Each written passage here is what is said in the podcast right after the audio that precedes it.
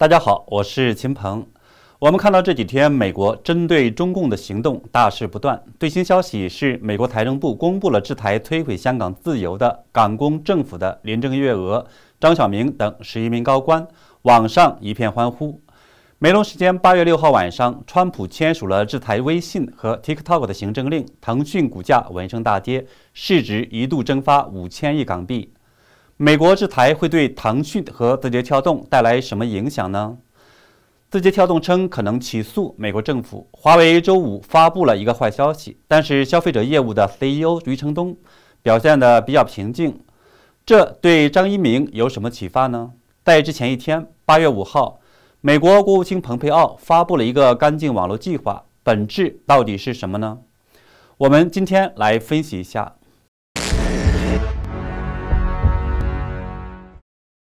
我们先来看看香港制裁。几个小时之前，美国财政部发布了一个制裁名单：香港特首林郑月娥、律政司司长郑若骅、保安局局长李家超、警务处处长邓炳强及前任卢伟聪、中联办主任骆惠宁、港澳办主任夏宝龙、副主任张晓明、中共香港国家安全公署署长郑燕雄等十一名高官榜上有名，国际互联网上一片欢呼。美国财政部的名单中还详细列出了被制裁的香港事务高官的住址、护照号码和有效期，这是非常罕见的。预计这些人将与直系亲属一起被禁止进入美国、冻结美国资产等等。而且，由于香港问责法案还授权美国总统制裁被认为帮助涉嫌侵害香港自治的个人及企业进行大额转账的银行及其他金融机构，所以制裁对于这些人的影响。并不是不去美国和转移走美国资产那么简单，也不像中共说的那么轻描淡写，谁难受谁知道。另外，我们还值得关注，那就是英国极可能跟进美国制裁，因为中共这一年多违背自己签署的中英联合声明，摧毁了美丽繁荣自由的香港，特别是这次中共港版国安法，更是向香港输入了无法无天的中共政法委的锦衣卫式统治。国安法三十八条还扬言要处罚全世界一切批评中共的个人，这对英国和全世界来说都是一个极大的耻辱。我个人认为，英国不会再忍气吞声。之前，他们决定从电信设施里边剔除华为设备，就是英国约翰逊政府采取的报复行动之一。在过去的一年多时间里，追求自由的香港人受到了中共的残酷打压，数以千计的年轻人被失踪、被自杀。香港法治自由遭到严重摧残。虽说现在的制裁远未达到审判那些责任人的地步，但是至少彰显了一部分国际正义，所以这是一个值得高兴的事情。中美之间最新的另一件大事是，美国时间昨天晚上，川普签署了行政令，下令四十五天之后禁止美国个人与微信的母公司腾讯、TikTok 的母公司字节跳动进行交易，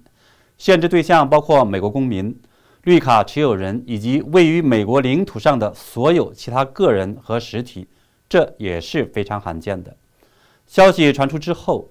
腾讯股价闻声暴跌百分之十，市值蒸发了超过五千亿港币；阿里暴跌了百分之六，小米暴跌百分之五，香港恒生科技指数暴跌百分之四点三三。川普行政令没有给出制裁的细节，所以各界还在猜测，到底会制裁到什么程度，会影响到大家对微信的哪些功能呢？会不会影响到微信支付呢？我的看法是，这要结合美国国务院八月五日的净网行动和川普政府的目标来一起分析。我们知道，为了打造干净网络，美国推出的五项具体措施中，涉及了运营商及其设备，美国应用商店不能上架中国 App。美国 App 不能上中国商店，不能预装中国设备，干净云基础设施，干净海底电缆。所以对腾讯来说，谷歌和苹果手机、电脑应用商店会下架微信，腾讯云也会远离美国。也就是说，如果海外手机之前没有下载微信，以后是不行了；而之前如果下载了，应该还可以继续使用，但是没有办法升级。安卓系统比较特殊，因为可以绕过应用商店安装。所以，有的手机也还可以使用。那么，美国会不会干脆封锁微信呢？我们知道，很多国家采取的是这种方式，但是我认为短期内美国不会采取这种方式，因为这涉及到他们的价值观。海外抖音也就是 TikTok 结果的类似，不能下载新应用，已经下载的不能再更新。但是这并不是说其他方面也不会受影响，因为如果字节跳动和微软谈判不能在四十五天之内达成协议，TikTok 会被美国强行关闭，美国等国际业务彻底的受到打击。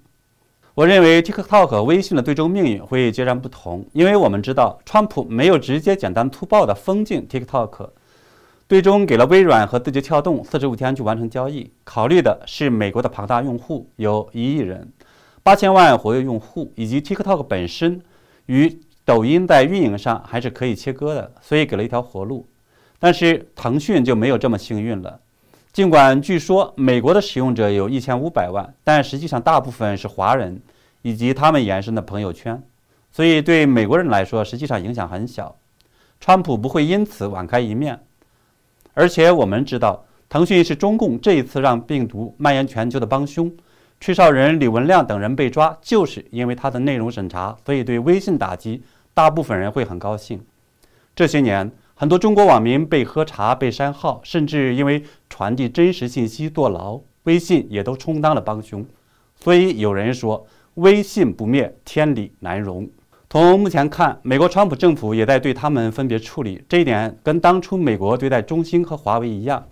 川普放过了中兴，然后死死地咬住了华为。TikTok 和微信他们的命运会与此类似，前者可以一条活路。而微信在海外被封杀的命运恐怕难以逃避，相应的微信支付也会受到影响。而且我预计，四十五天之后，腾讯很可能还会遭到更严厉打击，就类似美国制裁伊朗那样，所有胆敢违背禁令的就会被打击。但是因为腾讯业务广泛，所以不会所有的业务都受到影响。白宫给出的说明是，游戏业务不受影响。另外，我们看到这个腾讯的美国业务介绍是腾讯美国公司给自由亚洲电台的一个朋友的，可以看出来，腾讯业务包括社交媒体，也就是微信，还有游戏、音乐和娱乐、视频等等。腾讯与美国的 NBA 协会等也有广泛的合作。这些一般的业务或者说正常业务可能也不受影响，因为美国打击的核心是那些伤害美国国家安全和窃取个人信息的业务。此外，TikTok 的命运可能受中共爱国煽动的影响。客观地说，出售 TikTok 对字节跳动是一个最好的结局，因为它参与窃取美国个人和公司信息，面临集体诉讼，还对内容进行审查，甚至参与了对美国发动信息战，借美国疫情及。黑命贵等事件干扰美国内政，这些方面是证据确凿的，辩解没有任何作用。所以，如果同意出售 TikTok，可以避免呢这些指控和麻烦。虽然被川普这个奸商趁机压价，但是好过 TikTok 本身被关闭。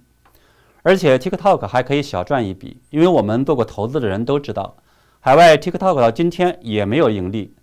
买卖的时候相当于把预期收入乘以大概三十到五十倍。卖给了微软，也就是大概一到两百亿美元的一个卖价，这对投资人来说是一个不错的事情。此外，还有一个好处，同意这笔交易，相当于拿这个做投名状，避免字节跳动被美国继续追击。这一点也类似中兴通讯同意被监察解禁之后，避免了被美国打。那么，字节跳动的负责人会不会坚持不卖呢？我看网上有人还鼓动张一鸣说。可以花大钱去美国打官司和搅浑水，给美国律师团十亿美元，给美国公关公司十亿美元，给美国民主党十亿美元，并拿这件事情作为对中国共产党的投名状，捞取政治资本。张一鸣会不会这么做呢？我个人认为呢，他不会，因为张一鸣应该还是比较理性的，他呢必须对投资人负责，冲动只会害死字节跳动。而且网友也说，这个自称在美国和海外有丰富经验的人，对美国政治现金方面的法律看起来一无所知。八月七号，字节跳动公司对外发表声明，说可能起诉美国政府。有网友说，他们当初被中共当局关闭了内涵段子，却不敢说一个不字，现在却欺负美国是法治社会，要告美国政府。这一点就跟中共当局一样，对于自己封杀美国所有的社交媒体和谷歌没有任何歉意。却对美国打击这些间谍公司振振有词。不过，我注意了一下，字节跳动的措辞说，他们愿意与美国政府协商解决方案，如果不被公正对待，会起诉。也就是说，他们现在还算比较清楚自己的处境，并不是说现在就起诉美国政府，应该还在继续与微软沟通买卖的事。所以这个声明更像是配合中国政府演戏给中国国内的小粉红们看的。八月七号，华为消费者业务 CEO 余承东对外宣称，麒麟系列芯片在九月十五号之后无法制造，华为的 Mate 四十将成为绝版。他用的词是：“这真的是非常大的损失，非常可惜，并没有借机煽动仇美情绪，应该说还是比较聪明的。希望这给张一鸣一个启发。”当然，我们看到张一鸣之前。被网友还批评说是对美国不强硬，没有像华为那样有骨气。张一鸣自己关闭了新浪微博的评论，他应该是不想升级对立，被廉价的爱国主义情绪绑架。其实，如果我们回顾一下华为被打击的过程，我们很清楚，美国对华为还是留有余地的，也没有赶尽杀绝，只是不允许它进入美国和盟友的系统。这一点。就涉及到美国的网络清洁计划，它的真实目的本质到底是什么呢？有的媒体，包括 BBC 说，蓬佩奥推出的干净网络五大方案是降下了科技铁幕。我认为这种说法是完全错误的。美国并没有全面封杀中国的高科技公司，而是不允许这部分监控、窃取信息的公司软件、设备和服务进入美国网络等。所以，更准确地说，美国最新推出的这个净网计划是美国降下的防止中共间谍的铁幕。而且，我不知道大家注意到没有，同样是对社会主义国家，美国对待中共和越南是截然不同的。美国扶持越南参与国际分工，川普和金正恩的第二次峰会也选择了在越南，而川普对中共则是越来越严厉的打击。原因在哪里呢？因为越南呢只是在内部搞，不对外扩张，不输出价值观，而中共却在“一带一路”搞债务外交和建设军事基地，在南中国海挑起国际对立和冲突，还试图遏制海洋运输路线。中共还利用华为、微信、TikTok 等高科技输出特洛伊木马，所以这才是川普 “American First” 的原则，以及川普打击中共的本质。我希望呢，大家知其然也知其所以然，这样才能正确判断川普政府做事的出发点和下一步可能的政策选择。好了，今天我们的分享就到这里，请喜欢我节目的朋友订阅我的频道，点击那个小铃铛，并且转发，谢谢大家。